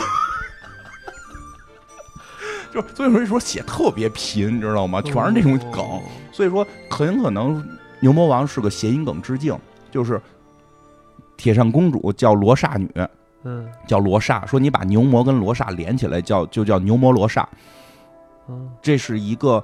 之前的翻译家的名字，那个翻译家我们现在翻译成为那个呃鸠摩罗什，是不是汉朝时候第一批翻译那个？就是翻译佛经，我忘了具体，忘了可能是南北朝，忘了哪个朝代了。他是一个天竺籍的混血，但是是在我们新疆地区出生的这么一个人啊。他他本身他在说当时那边叫什么龟兹国，在龟兹国就结婚了，娶了一个公主。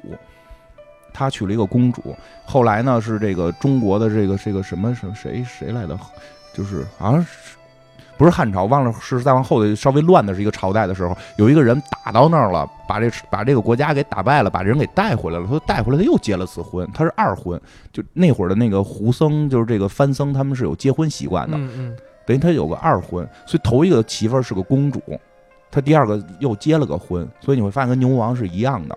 所以，就这，说这非常是有可能。那有可能这个原型故事在当时吴承恩他们可能这文人之间好像都有所流传，是不是？对对对，就是你要学佛，都你只要学佛都知道这个人，都知道这，都知道这个人。包括《心经》的最早翻译版是他的，唐僧的翻译版是在他的翻译版上边去进行翻译的。挺专的了这块的内容。对，所以就是所以说牛魔王，所以这个人物这些人物可能是这么来的，他并不是真的有一大阴谋，可能是在。编写这些角色故事的时候，就顺带手哎，把这个原型分解致敬。哎，对对对，看这个，我觉得就是这点挺有意思，谐音梗，还有这个。特别，因为我当时记着看这段剧情故事的时候，感觉明显就是发生在有点像西域新疆的事儿了哈啊，对，特别热，特别热，对。我取过这地图，再往那儿哪儿还特别热，但又没到印度啊。你还真说别说，就是我们一般会说火焰山那个位置，还真就是那个鸠摩罗什好像当时生活的那个那个位置。这这个这个伟大的翻译家，这这个还是挺厉害的。嗯嗯，差不多吧。嗯，对，哎，你刚才还说说什么？有一个谐音梗，辣了说的哦，没有，就就就就是这些，是差不多这些，一下想不起来。反正就大家去看好多这种，就是里边这些神仙都特别碎，都跟市井一样，但是很好玩，就就很有意思。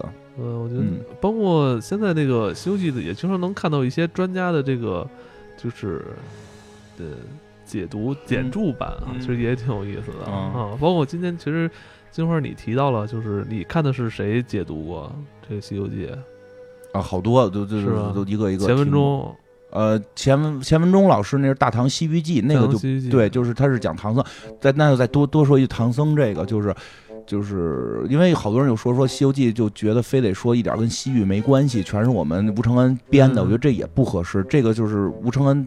因为唐僧也是唐这个玄奘法师，在我国是非常伟大的一位这个历史人物，他真的出使了西域去去求法，甚至成为高昌国王的玉帝，就这也是成为了《西游记》的一个原型。他在纳兰陀寺的时候，这个这个这个讲真叫舌舌战群儒，舌战舌战群盗，应该是。对，哎，我记得咱好像说过吧，他可是用外语，对，用多国外语，对，就是用梵文，或者说他在 哪个国家用哪个国家的语言，然后就是辩论当时所有的佛经，然后开了大会，说没有一个人敢站起来，就是就是他讲完之后，没有人敢站起来提出任何一个疑义，不敢跟他进行这个 diss，不敢 diss。他那会儿说那会儿佛经就是 diss，如果 diss 输了就得死，说当时很恐怖。啊，就是说就是说。如是，那佛经一般都是如是我闻，就是我听说，我我怎么怎么听说的，我说完了之后，咔你起来，我听说什么什么样，然后里边你辩论这逻辑，一看哟，我错了，咬舌自尽，那是辩辩佛不是轻，你看那个一休里边说不对，拿棍子打，那训练呢，真到最后的时候就是咬舌自尽，所以没一人敢站起来，怕辩不过。这要是跟现在似的，说对答如流，你问我什么我能接住，然后我还要反问你。对，然后谁输了谁死，这跟现在网络似的，对吧？就是说在在这能评论底下随便就开始聊起来了。那估计唐僧那说完了，估计也挺多人在底下评论的。那个主要是，但我觉得就是玄奘法师这一生啊，就是不仅仅是取经啊，然后大量的一生时间就在这个旅在路上，在路上，在路上，而且没想到就不不仅仅在路上还学这么多。佛法，佛法，而且对挺勤奋的，而且对西域的各种的地域文化都进行了了解，回来，回来帮助这个唐朝，因为回来之后李世民就特喜欢他了，因为这活地图啊，地图在古代是非常重要的。他当时走的时候没有电视里那么隆重啊，没有，就是跟偷渡嘛，就是偷渡，一猢狲帮着他偷渡，然后后来这回来的时候就很盛大了。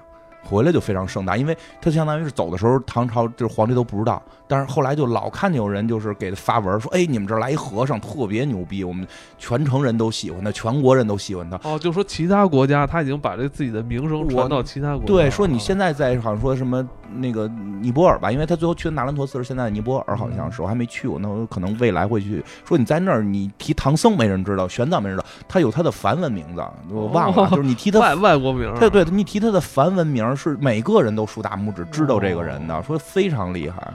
对，所以就是说，玄奘记录了那么多西域的故事，那《西游记》肯定是借鉴了很多西域的故事，这个也是很正常的。嗯，确实挺不容易的。行吧。其实咱们再回到咱们今天的主题啊，《西游记之大圣归来》游戏有一小细节你注意到了，就是你打，就是你打败 NPC 之后，NPC 不是化成一堆。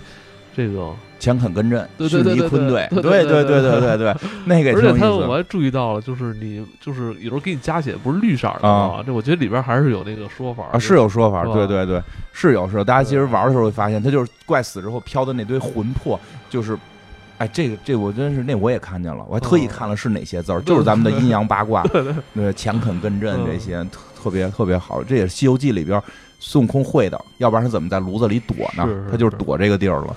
对吧？是，嗯，然后有兴趣的朋友可以是吧，尝试一下这款游戏《西游记大圣归来》。十月十六号就是全球首发。嗯，对，大家别忘了关注我的微博，金花的微博，他的微博会进行一个抽奖。对，然后这个黑水公园金花是我的微博名字，然后大家可以关注，然后有应该会有这个游戏的抽奖。抽奖，嗯，然后也非常感谢这个游戏的这个呃。